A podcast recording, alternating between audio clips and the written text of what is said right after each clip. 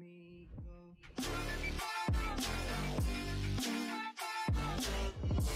Salomão, filho do rei Davi, o homem sábio que pede a Deus inteligência, sabedoria para poder governar o povo, escreveu Provérbios. Provérbios são ditados, que eram tipo ditados populares, que eram usados. E ele fala com muita sabedoria e muita inteligência sobre a diferença que faz a alegria. Eu sou um cara bem-humorado. Dificilmente você vai me encontrar diferente. Eu não sou, sabe aquele cara instável? Ah, tô bem, tô mal, tô bem, tô mal, tô bem, tô mal. É um desafio. Mas eu escolhi viver feliz.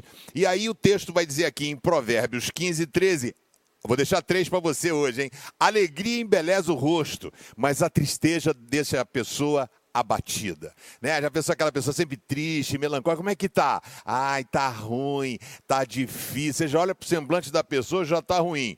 E aí diz no verso 14: quem é sábio procura aprender, mas os tolos estão satisfeitos com a sua própria ignorância. Amigo, esteja pronto para aprender. A pessoa que lhe serve o cafezinho, o garçom, o motorista de ônibus, você pode aprender com qualquer pessoa, esteja aberto esteja atento. E diz assim no verso 15: todos os dias são difíceis. Para você assim, comigo é. Todo dia a gente brinca dizendo que tem que matar um leão. Todos os dias são difíceis para os que estão aflitos. Mas a vida é sempre agradável para as pessoas que têm um coração alegre.